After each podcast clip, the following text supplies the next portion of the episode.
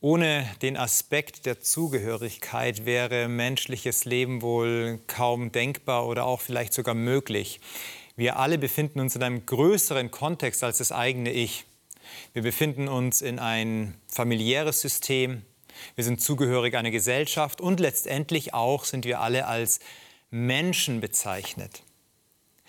Aber es gibt trotzdem eine Zugehörigkeit, die all die genannten Aspekte übersteigt. Das ist der Aspekt der göttlichen Zugehörigkeit, der göttlichen Gravur.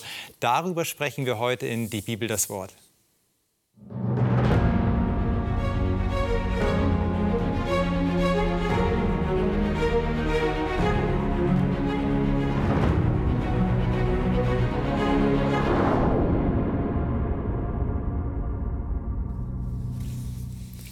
Roland, schön, dass du da bist, dass wir uns heute über ein biblisches Thema und auch über einen biblischen Text unterhalten können. Bevor wir die Bibel aufschlagen, da sind Sie wieder gefragt. Sie haben wahrscheinlich Ihre Bibeln schon bereitgelegt, Ihre Stifte und all das, was Sie brauchen, um sich Notizen zu machen. Und ich darf Sie noch erinnern an die Hope-Kurse, die wir hier anbieten, gerade auch im Speziellen, wenn es um das Thema der Offenbarung geht oder um das Buch der Offenbarung geht. Ansonsten schlagen Sie jetzt mit uns die Bibeln am besten auf und das werden wir jetzt auch machen, Roland. Und zwar Offenbarung Kapitel 7 und dort lese ich die Verse 1 bis 4 und dann noch den Vers 9 dazu. Die Verse 1 bis 4 und Vers 9.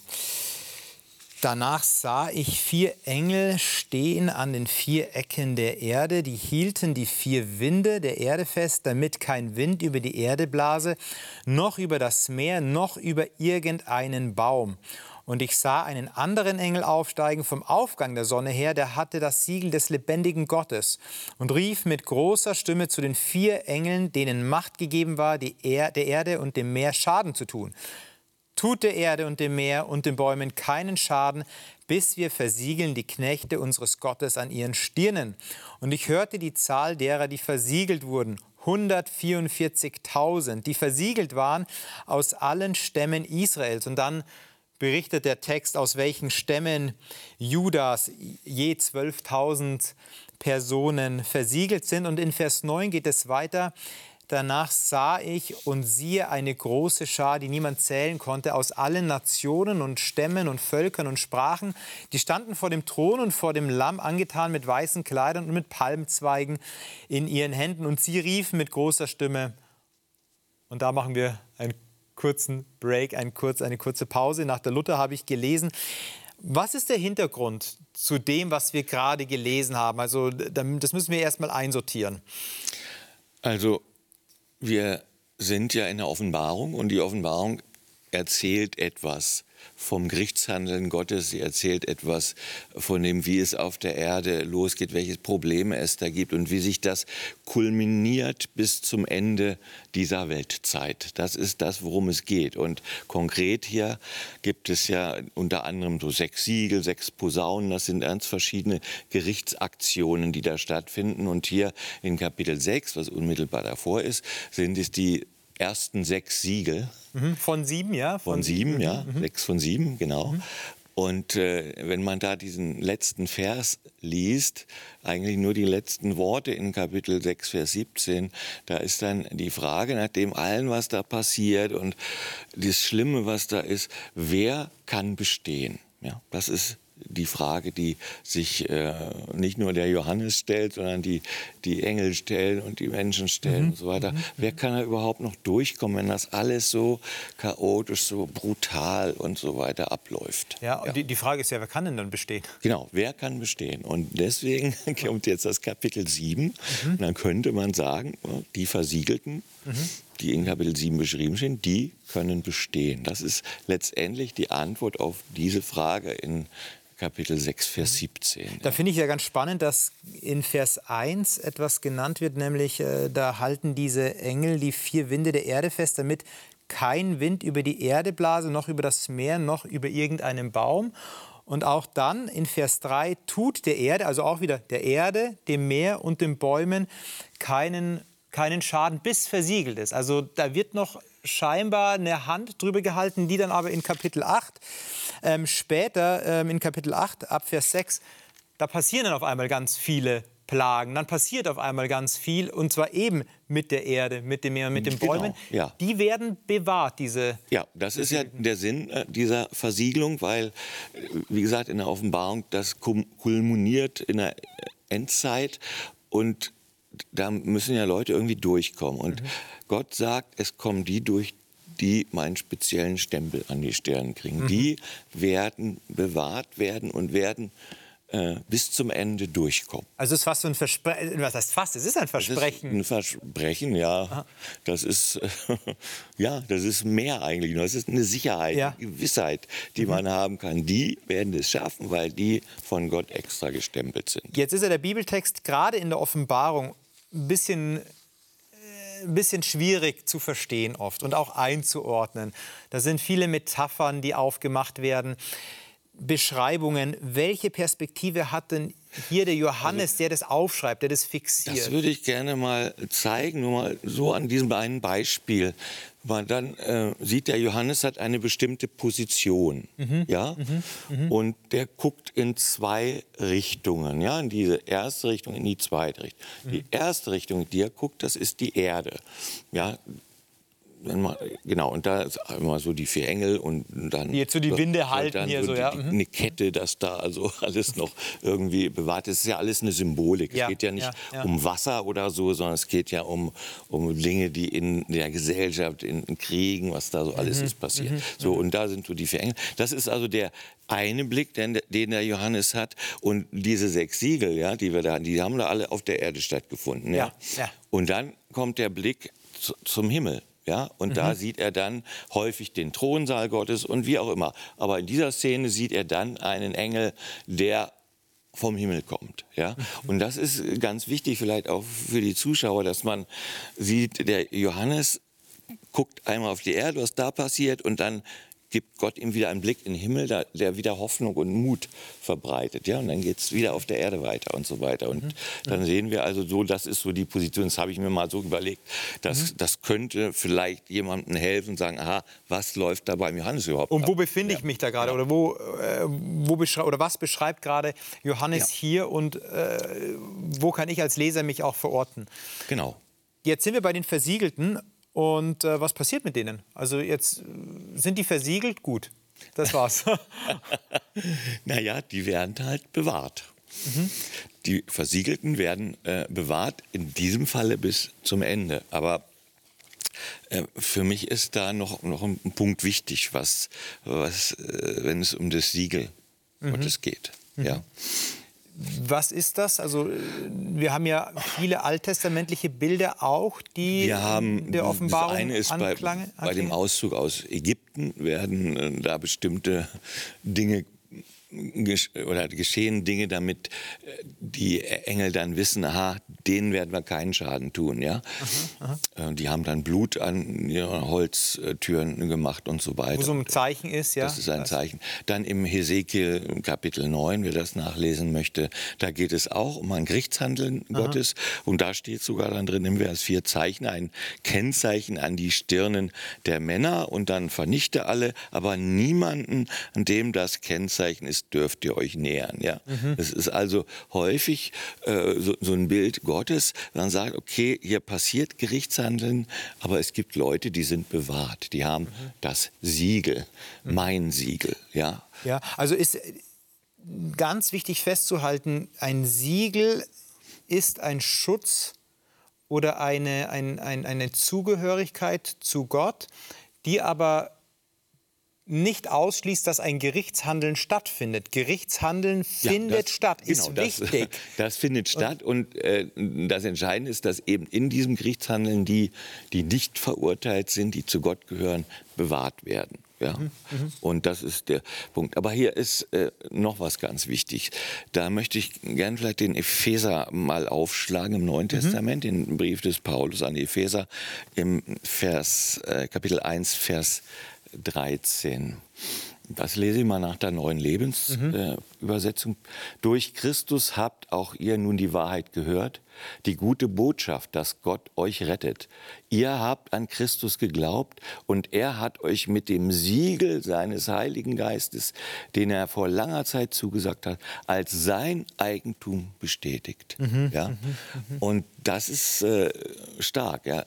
Das, darum geht es hier auch. Wer ist sein Eigentum? Mhm. Ja, und wir sehen dieser Text im Epheserbrief, der passiert natürlich da, wo Menschen sich für Christus entscheiden. Mhm. Die werden versiegelt mit dem Heiligen Geist. Es gibt noch andere Verse, äh, die man da lesen kann. Also ist der Heilige Geist sozusagen der das Siegel, wenn wir jetzt hier den Epheser nehmen, oder wir hätten es auch in Korinther, in 2. Korinther 1, Vers genau. 22, äh, wo der Heilige Geist als dieses Siegel bezeichnet wird. Ja. Ähm, natürlich erinnert es mich unweigerlich, wenn ich den Heiligen Geist lese, an den Zuspruch, den Jesus sagt zu den Jüngern, ähm, dass er den anderen schicken wird, nämlich den Tröster, den Beistand. Oder auch ähm, wenn, wenn Paulus beschreibt in der einen oder anderen Stelle, dass die Früchte des Geistes ähm, in uns wachsen dürfen. Ich stelle mir da schon oft die Frage, äh, okay, warum, warum Beistand? Warum Tröster? Ja, wahrscheinlich gibt es die Notwendigkeit des Trostes. Warum jemand, der erinnert? Ja, wahrscheinlich gibt es die Notwendigkeit, dass du erinnert wirst. Warum die Frucht? Es gibt die Notwendigkeit Weil, der Frucht. Ja. Und wir sind, noch nicht, wir sind noch nicht am Ziel, noch nicht ja. am Ende, das, was Gott mit uns erreichen möchte. Und so leben wir noch auf dieser Welt, die noch von dem Fürsten dieser Welt, wie die Bibel sagt, mhm. Satan, äh, befehligt wird. Und da gibt es halt diesen ganzen Stress, auch für Gläubigen, die verfolgt werden, denen es schlecht geht, Krankheit, Leid, Sünde, Tod, alles da. Ja? Und ja. deswegen ist es so wichtig und dass schon Gott uns zusagt, wenn wir uns zu ihm bekannt haben und sagen, ich versiegel euch mit dem Heiligen Geist. Mhm. Ja? Mhm. Und das ist für mich in einer Linie hier ja. bis in die Offenbarung hinein. Ja. Jetzt wird es ja aber auch ein bisschen tricky, weil wir hier eine Zahl lesen in Vers 4, die ja auch durchaus von der einen oder anderen Denomination gebraucht wird, die 144.000. Das kann einen selber sehr stark unter, unter Druck setzen. Ja, bin ich bei den 144.000 dabei? Oder jetzt sind wir bei 100.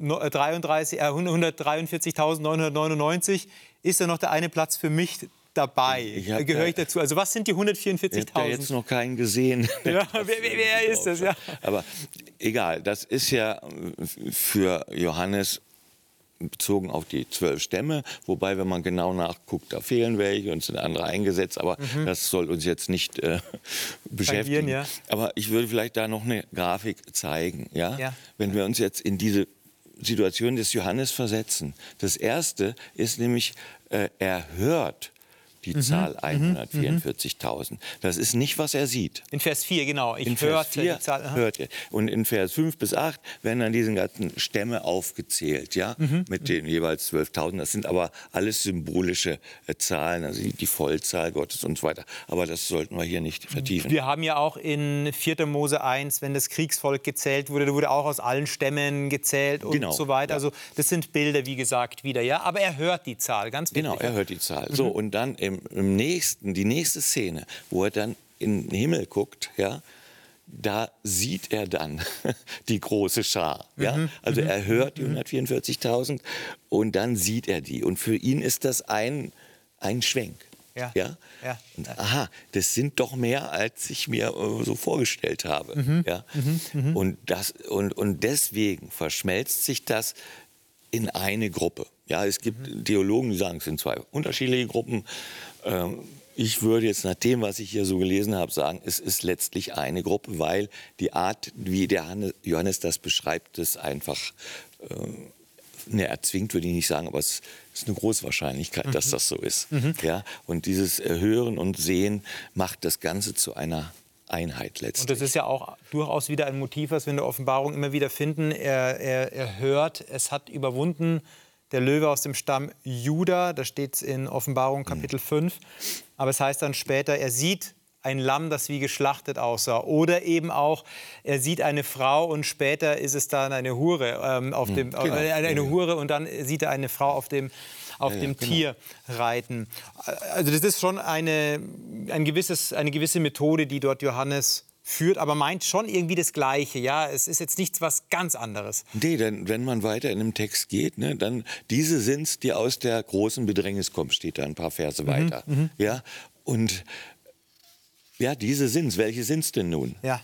Ja, das sind nicht die 144.000 oder die große Schar, sondern es ist die große Schar, wo die 144.000 dazugehören. Das ist ja schon ein interessanter Fakt, auch wenn es dann um diese Erlösung geht oder um die, diese Erlösten, dass es eine als große Schar bezeichnet wird. Nur man kann es nicht abzählen. Hier diese 144.000 oder Engel sehen wir oft in der Offenbarung, die werden abgezählt, aber die Erlösten, da gibt es keine Zahl scheinbar dafür. Da ist es immer etwas Das- nicht Er- Abzählbares. Das erinnert an den Abraham, an seine, seine Vision, die er da bekommen hat von Gott. Ja, eine, äh, dein Volk wird so groß sein, so viele Sterne am Himmel, die niemand zählen kann und so weiter. Ja. Genau. Das ist also wahnsinnig, wie, wie sich das dann auch erfüllt letztlich. Mhm, Ja.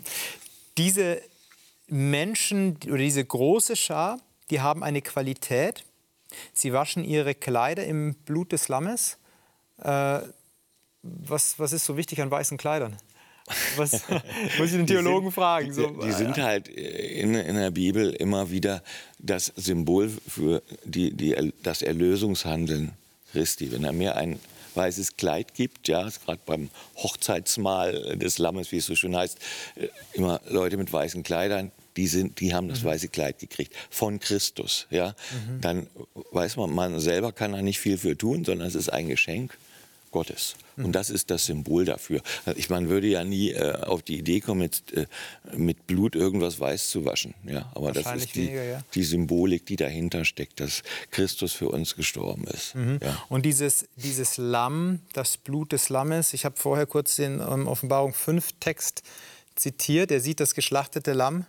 Da ist wieder dieses Lamm, ja, es ist geschlachtet. Also es ist eine Verbindung zu Jesus, diese, dieses Lamm, diese Erlösungstat des Lammes. Jesus, Johannes der Teufel, der auch zu Jesus sagt, das ist das Lamm Gottes. Das hat diese Fähigkeit, das hat die Möglichkeit, Menschen aus allen, ich finde es so wunderbar, aus allen Nationen, Stämmen und Völkern und Sprachen, ist übrigens auch etwas, was immer wieder in der Offenbarung vorkommt, Genau. Ja, ja, ähm, herauszurufen und zu sagen, hier, du hast doch eine Zugehörigkeit. Ich habe gesagt, es ist was Größeres, ähm, die Zugehörigkeit, als ein Mensch zu sein. Es ist hier die Zugehörigkeit zu dem Lamm eigentlich. Ja, zum Volk Gottes. Und es ist ganz wichtig, wir sind hier streng bei der Symbolik. Ja? Wir beten ja kein Schaf an, Ja. sondern wir beten Jesus Christus an. Ja.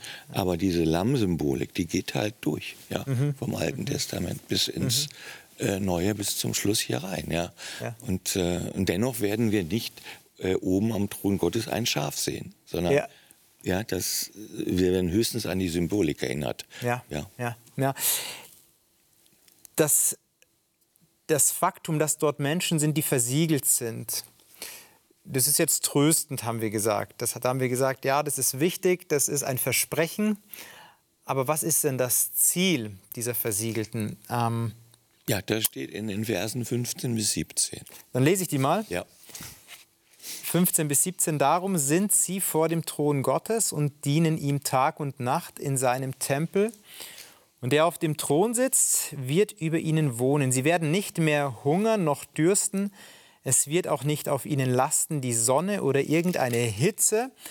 Denn das Lamm mitten auf dem Thron wird sie weiden und leiten zu den Quellen des lebendigen Wassers und Gott wird abwischen alle Tränen von ihren Augen. Sehr tröstend. Das ist wäre so ein Seelsorgetext erstmal, aber nimm uns mal da in die Symbolik auch nochmal mit rein. Gut, es geht ja hier nicht um, um einen Sandstrand, wo die Sonne drauf scheint. Genau. Es geht, es geht um Wahrheit und Irrtum, es geht um Lüge und es geht um Verführung und Verfolgung, all diese Sachen, die dann mit Sonne und Hitze und Glut beschrieben werden. Und das ist auch wieder durchgängig durch das Alte Testament. Wenn ich einen Text lesen darf aus dem äh, Jesaja, Kapitel 49, Vers 10, da heißt es, sie werden nicht mehr hungern und keinen Durst mehr haben. Ja, das ist das ist auch, das steht da auch drin. Und dann Genau. die sengende Sonne und die heißen Wüstenwinde werden ihnen nichts anhaben. Ihr Erbarmer wird sie leiten und ein frisches Wasser. Da ist ja fast das Erbarmer ausgetauscht ja. mit dem Lamm. Ne? Ja, also da ist jetzt das Lamm hier und genau. hier der Erbarmer. Also das ist, es ist wahnsinnig, ja. Und äh, man wird dann nicht mehr dürsten nach Gerechtigkeit und, und hungern und, und wie auch immer. Das wird dann befriedigt werden, ja, durch mhm. Christus. Gehen wir noch mal einen weiter in mhm. Jesaja 25, Vers 8, was mir auch ein Seelsorgetext, den Tod wird es wird er für immer beseitigen. Gott, der Herr, wird die Tränen von allen Gesichtern abwischen und die Schande, die seinem Volk angetan wurde, überall auf der Erde wegnehmen. Dies hat der Herr ja versprochen.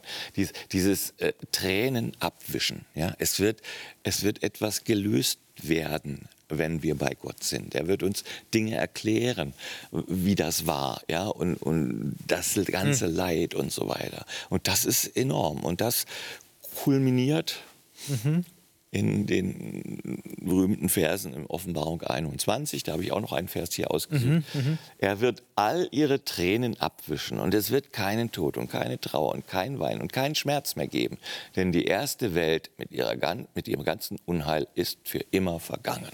Amen kann man dazu nur sagen. Ja. Das, ist, das ist das Ziel. Da geht es hin. Und das, das sieht dann äh, Johannes schon immer in diesen Zwischengesichten, ja, da gibt es ja mhm. mehrere von, wo man immer auch den Ausblick hat, aha, es ist zwar schlimm, aber es gibt auch immer den Ausblick auf ja. das Ende. Das ist wieder dieser Blick in den Himmel. Also die ja, Erde, genau. da, da geht es chaotisch zu, aber im Himmel, da, da, da ist so doch schon ja, genau. eine Realität da. Da ist schon eine tröstende Realität da. Was natürlich uns auch zeigt, wie, wie, wie fragil unser Leben ist. Ne? also wenn wir, wenn wir auf diese Erde schauen, auf diese Erde blicken, wir haben alle unsere Themen, unsere Lebensthemen und letztendlich endet unser Leben mit dem Tod. Ja. Und, und, wir werden Abschied nehmen müssen. Und, und Gott hat uns nicht äh, verheißen, dass es uns hier sehr gut geht. Manchmal sogar umgekehrt, ne? dass es mhm. den Gläubigen schlechter geht als denen, die nicht gläubig sind. Mhm. Mhm. Ja, aber er hat uns immer etwas zugesagt, dass er diesem ganzen Schlamassel ein Ende machen wird. Es mhm. wird nicht ewig weitergehen. Und dass er dann aber auch sich die Zeit nimmt, Tränen zu trocknen. Das ist doch eine fantastische. Das ist wahnsinnig. Ja. Das, ist, das heißt, äh, ich, ich werde es werden Dinge aufgearbeitet werden. Mhm. Ja? Mhm. Gott lässt mich nicht mit irgendeinem Zweifel zurück. War das wirklich gerecht, wie das damals gelaufen ist oder ja. so? Gott wird das äh, öffnen und ich kann das sehen und er wird es erklären und aufarbeiten. Mhm. Und dann erst sind wir bereit für die Ewigkeit. Da kommt auch die, die Bibel unserem Alltag sehr nahe. Ich brauche ich, oder ich muss Nähe aufbauen, um Tränen trocknen zu können. Mhm. Was ja hier dieses Lamm macht. Und es gibt so zwei Punkte, die mich da unglaublich auch ansprechen. Zum einen dieser Aspekt, dass das Lamm, dass das Lamm sie weiden und leiten wird zu den Wasserquellen. Das Lamm ist scheinbar den Weg schon gegangen. Das Lamm kennt den Weg. Normalerweise wird ja das Lamm geführt, aber ja. dieses Lamm ist schon mal vorausgegangen. Und wenn ich als Nachfolger auch mitgehe, dann folge ich dem Lamm zu den Wasserquellen. Und der zweite Aspekt, dass diese Menschen ihm Tag und Nacht dienen. Ja. Und das hat ja eine Rückkopplung auf ähm, Offenbarung oder zu Offenbarung Kapitel 4, wo die Wesen Gott dienen. Sie ja. sehen ihn, oder die Ältesten, sie sehen ihn, sie haben keine Ruhe Tag und Nacht, wie es da heißt. Nicht, weil es unruhig ist im Himmel, sondern weil sie Gott sehen und er so fantastisch, so herrlich ist, dass sie gar nicht anders können oder wollen, als ihn anzubeten. Und ich sehe das auch ähnlich. Da kommt ein Gott uns nahe, er befreit uns, er löst uns, trocknet die Tränen und wir haben gar kein anderes Verlangen, als einfach bei ihm zu sein. Ja, und wir müssen wieder zur Versiegelung keine Angst haben, dass wir da nicht durchkommen. Weil wir genau. vielleicht denken, wir sind zu schwach oder wir kriegen es nicht gebacken mhm. oder wie auch immer. Wenn Gott uns den Stempel aufdrückt, ja. dann brauchen wir keine Angst haben, egal wie schwach wir sind, wie, wie schlecht wir uns manchmal fühlen. Gott hat uns sein Eigentums Siegel raufgepresst. Und damit sind, können wir sicher sein. Das ist eine gute, eine gute Aussicht. Dankeschön, Roland, dass du hier warst. Ein Dozent von mir hatte mal gesagt, Gott rettet jeden, der sich retten lässt. Und ich glaube, damit hat er recht. Wenn Sie Fragen haben, wenn Sie herausgefordert sind gerade oder sagen, ja, vielleicht kommt da doch der ein oder andere Zweifel, Sie können sich gerne an Hope Media wenden oder auch speziell mich anschreiben. Und ich nehme auch Ihre Fragen mit am Freitag ins Gespräch. Wir sehen uns hoffentlich am Freitag wieder. Bleiben Sie behütet, bleiben Sie gesund und Ihnen alles Gute.